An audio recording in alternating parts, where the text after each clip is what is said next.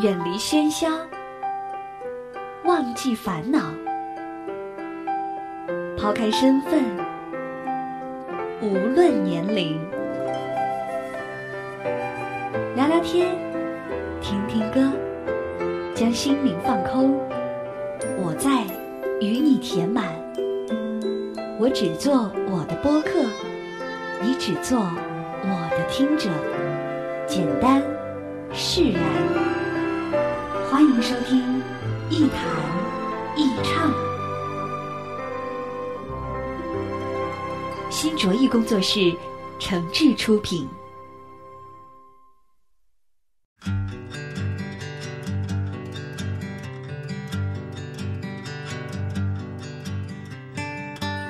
这里是网络播客节目《一谈一唱》，我是梁毅。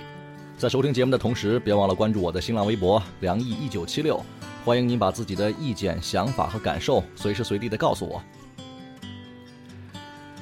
今天的话题有点傻蛋，因为我们竟然要说说聪明人。聪明人怎么能说清楚呢？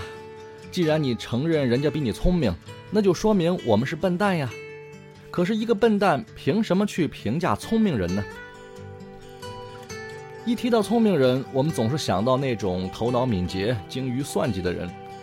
其实，真正的聪明人，你从外表上根本看不出来。他们不见得比你会说话，不见得比你反应快，不见得比你见识深，不见得比你学问大。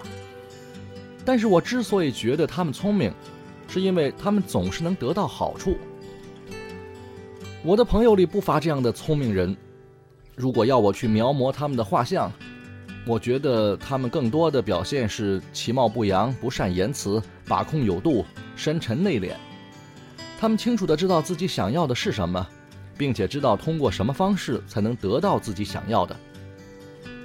不过这还不是最聪明的地方，他们最大的聪明之处还在于，总是能够快速准确的整合信息、分析利弊、及时转向、调整策略。他们不会落后在形势之后。也不会赶超在形势之前，他们总是在你不知道的某些事情上看出你的破绽，说出你从来没有跟任何人说过的消息，而且你都不知道他们是怎么知道的这些。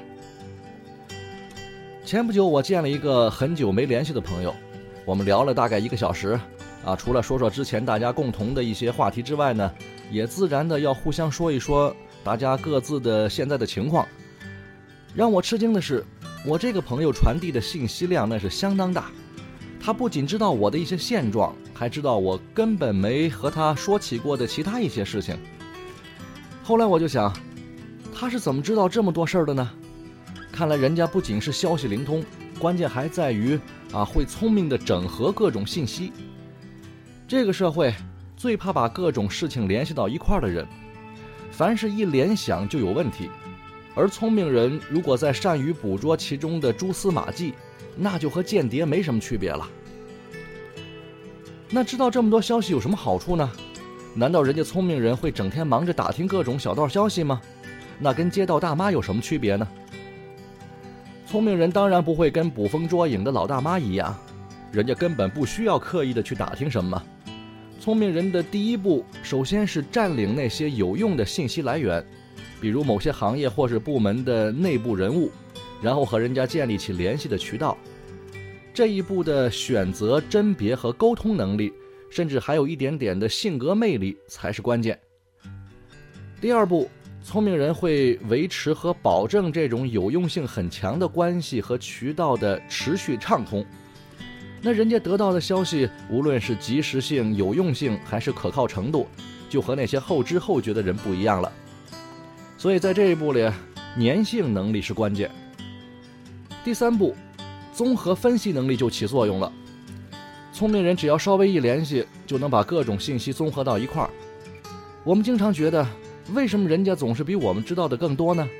为什么他们总是比我们先明白一些道理呢？人家怎么就没有做赔本的买卖呢？啊，为什么人家就没那么容易受骗上当呢？你看，这就是聪明人的做法。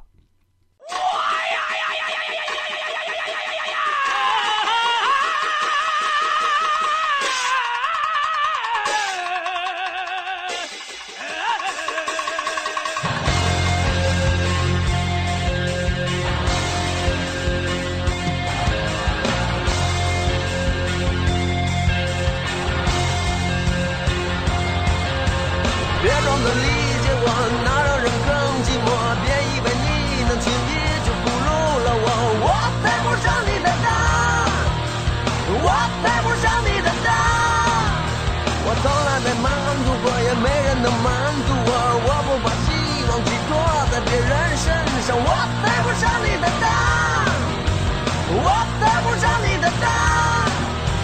人人都心怀目的，这不可告人的秘密。Oh yeah，人人都相互在意，可可的看来只有我自己。我想自得其乐，但不想自食其果。不要把你的问题再传染给我，我配不上你的当，我配不上你的当。这些铁石心肠，你对谁都是一样，你不会真的把别人放在心上。我配不上你的当，我配不上你的当。人人都喜欢。可告人的秘密，Oh yeah！人人都相互在意，可靠的看来只有我自己。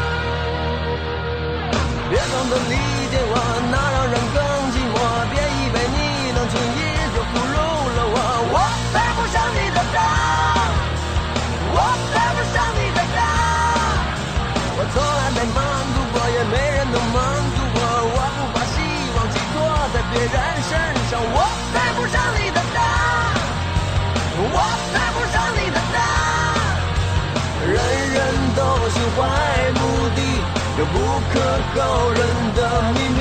哦耶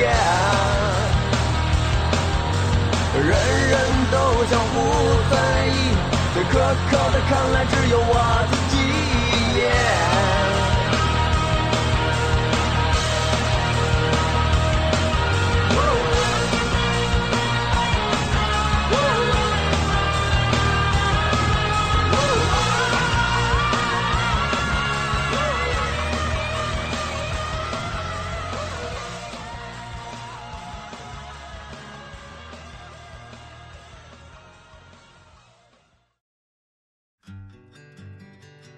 有时候我想，聪明人真是了不起。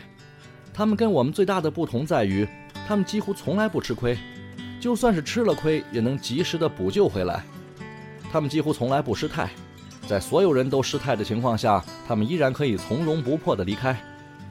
他们几乎从来不感性，偶尔感性那么一下，也会马上回到自己可以控制的范围里，继续保持那种平稳的节奏。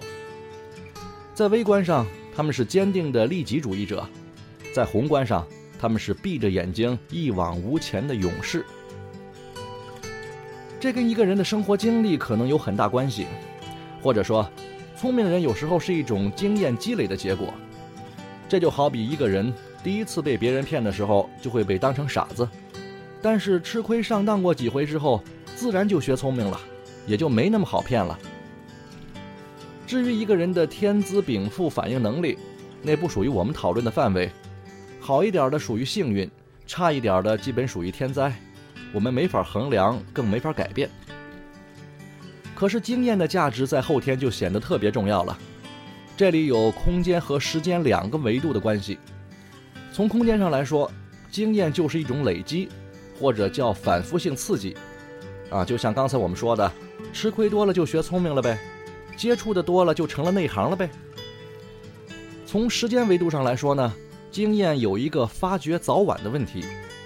很多人的经验累积，特别是负面经验的累积，开始的比较晚。如果你在童年期被保护的比较好，在青春期比较的顺从，在青年期走的比较顺利，那你的自我觉察可能就会开始的比较晚。反过来。有些人在更年轻的时候呢，就遭受到了一些叛逆、挫折啊、欺骗、失败，或者其他的一些经历，那他们的人生经验可能就从比较早的时候开始累积了，他们自我觉察的时间也就开始的比较早。不过这还不是最重要的，无论是空间上的累积程度，还是时间上开始的早晚，最终都不决定性的决定你是否能够聪明的对待自己。聪明人之所以比你更加的先知先觉，是因为他们更早、更多的把经验转化成了方向性的东西，比如人生目标、个人的职业发展方向，或是一种直觉式的为人处事的嗅觉灵敏性。这种转化而成的特质，使他们对于自己、对于自己的生活有要求。这就好比我们去买房，你清楚的知道自己想买的房子在什么地段、什么价位、什么户型、什么学区、什么绿化程度，那你选房的速度就相对于比别人要快很多，成交的可能性就更大。我一直觉得，对自己有要求的人，即使不是聪明人，也一定是可怕的人。他们表现出的也许是聪明，而你没看到的，更多的是他们对于自己的清醒认知和行动上的坚定有力。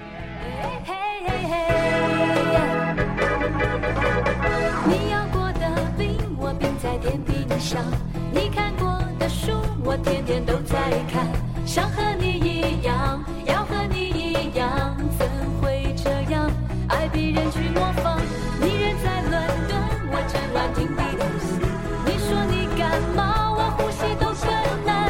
想和你一样，要和你一样，爱够疯狂，寂寞才能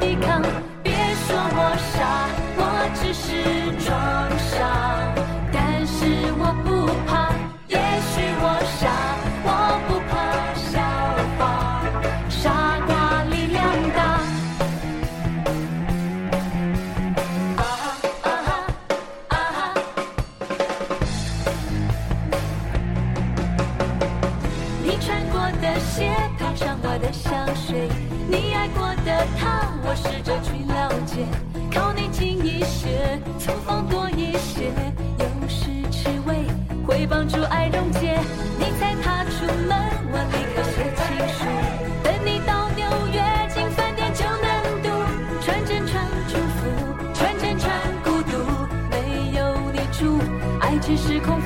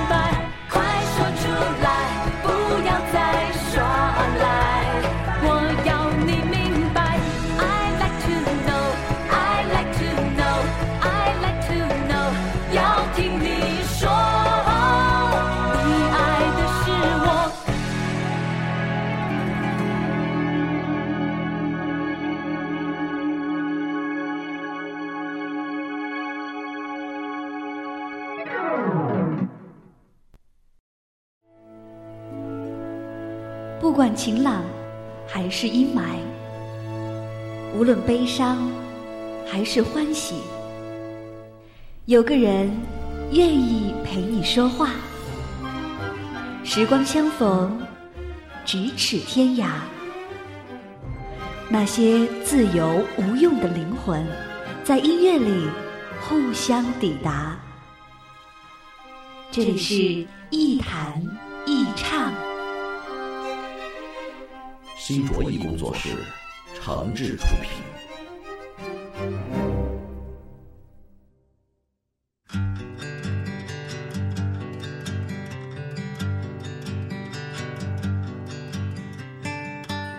这里是网络播客节目《一谈一唱》，我是梁毅，欢迎各位继续收听。这期节目是一期傻瓜说聪明人的节目，为了少挨点骂呢，我们谦虚点，把自己姑且当成傻瓜。可是你知道，在那些我们认为的聪明人的眼里，我们自己又是什么样子的吗？人家可不一定把我们当傻瓜，而且，越是聪明的人，越不会轻易的去轻视别人。那就出现了一个很有意思的现象：我们和周围的人互相之间都认为对方和其他人不傻，而一个人如果处在一个自认为别人都不比自己傻的环境里，那生存的压力就相对比较大一些。这就出现了一个有意思的猜疑链。我们会怀疑别人是否在某种程度上欺骗了我们呢？他们对我们是否有一些不可告人的目的呢？他们的动机、行为和目的是否与我们有冲突呢？而对方也会这么想。你猜疑我是怎么想的，我猜疑你是怎么想的。就算你知道我是怎么想的，我也知道你是怎么想的，但你还是会猜疑我是怎么想你的，我也会猜疑你是怎么想我的。这句话看起来有点像绕口令，但是这样的猜疑如果在没有交流之前，就会一直的循环下去，形成一个链条。也就是猜疑链。从理论上来说，在缺乏及时沟通的情况下，这种猜疑链可以无限的放大和拉长，一致性的共识是相当难以达成的。于是双方或者是多方就会在彼此无法达到共识的情况下，根据自身的情况做出对对方行为的选择。这个理论在《三体》这本书当中已经讲得很详细了，感兴趣的朋友呢可以去看一看。但是《三体》这本书中讲的猜疑链呢，是放在了宇宙这种相对宏观的时间空间的维度上。那么从微观领域具体到人与人之间，互相猜疑虽然并不是聪明人的专利，但是在聪明人之间这种情况更加普遍。因为人对于他人的认知总是基于对自身的认知产生的，对待他人的态度其实是一种对待自身态度的心理映射。那么聪明人之间就变得很不容易相处，而聪明人和笨蛋呢，却常常比较容易愉快的在一起。于是从生存的本能上，更聪明一点的人开始学着装傻了。但是好景也不长，因为更多的聪明人都学会了装傻，于是傻也变成了不可信的一种表现，而且又产生了新的猜疑，像一个死循环一样的周而复始。人类社会的很多问题。大都是这样无解。于是宗教和信仰又开始发挥力量了，因为他们把人际关系的维度又进行了压缩，把互动的关系变成了单一的自我关系，主张首先调整好自己啊，修行好自我的内心等等。从低维度的角度来说，宗教和信仰是管用的，但是它改变不了宏观人类社会生存中出现的根本问题。更确切的说，它改变不了人性。和本能。说到这里，我们似乎从一个世俗的关于聪明人的话题，转移到了一个更深更广的哲学社会学领域。这个领域的问题呢，我们今天肯定讲不完。但是如果您留意的话，会发现，其实在我的每期节目当中，都或多或少的有这些哲学命题的影子。其实思考这些问题本身，不会给我们带来什么实际的好处。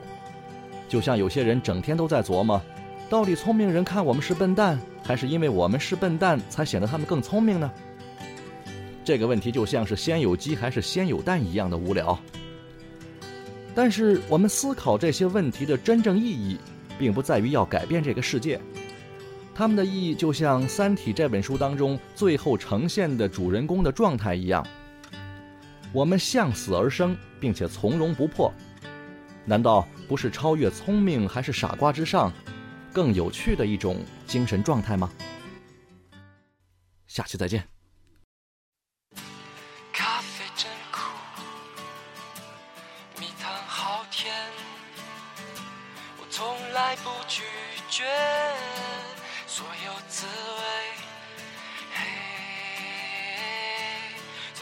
觉，我还是觉得完美。或许短暂，或许难堪，生活本该这样，喜怒无常。嘿有大家在，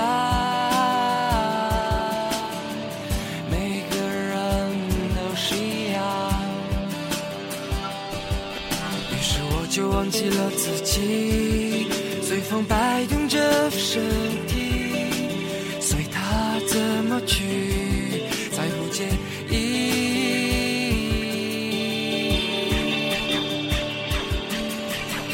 只想和你们一起分享，baby，相互依偎着度过这儿的每想和你们彼此爱恋，baby，别让我独自沉入悲伤之海。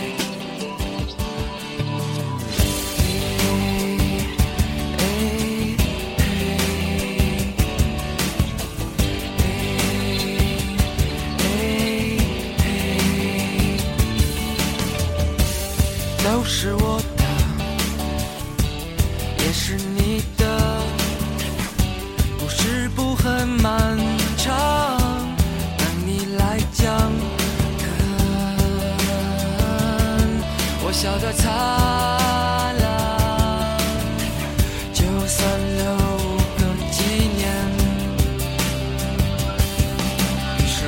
忘记了自己，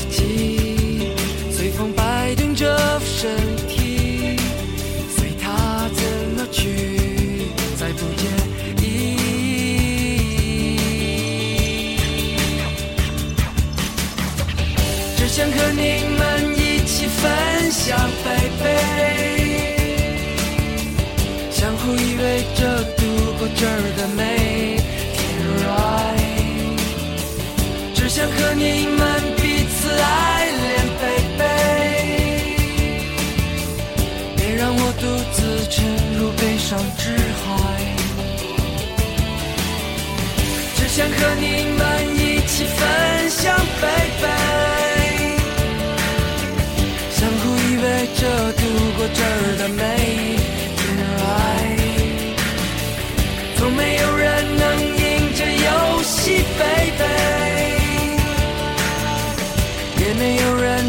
输掉他的生命，生命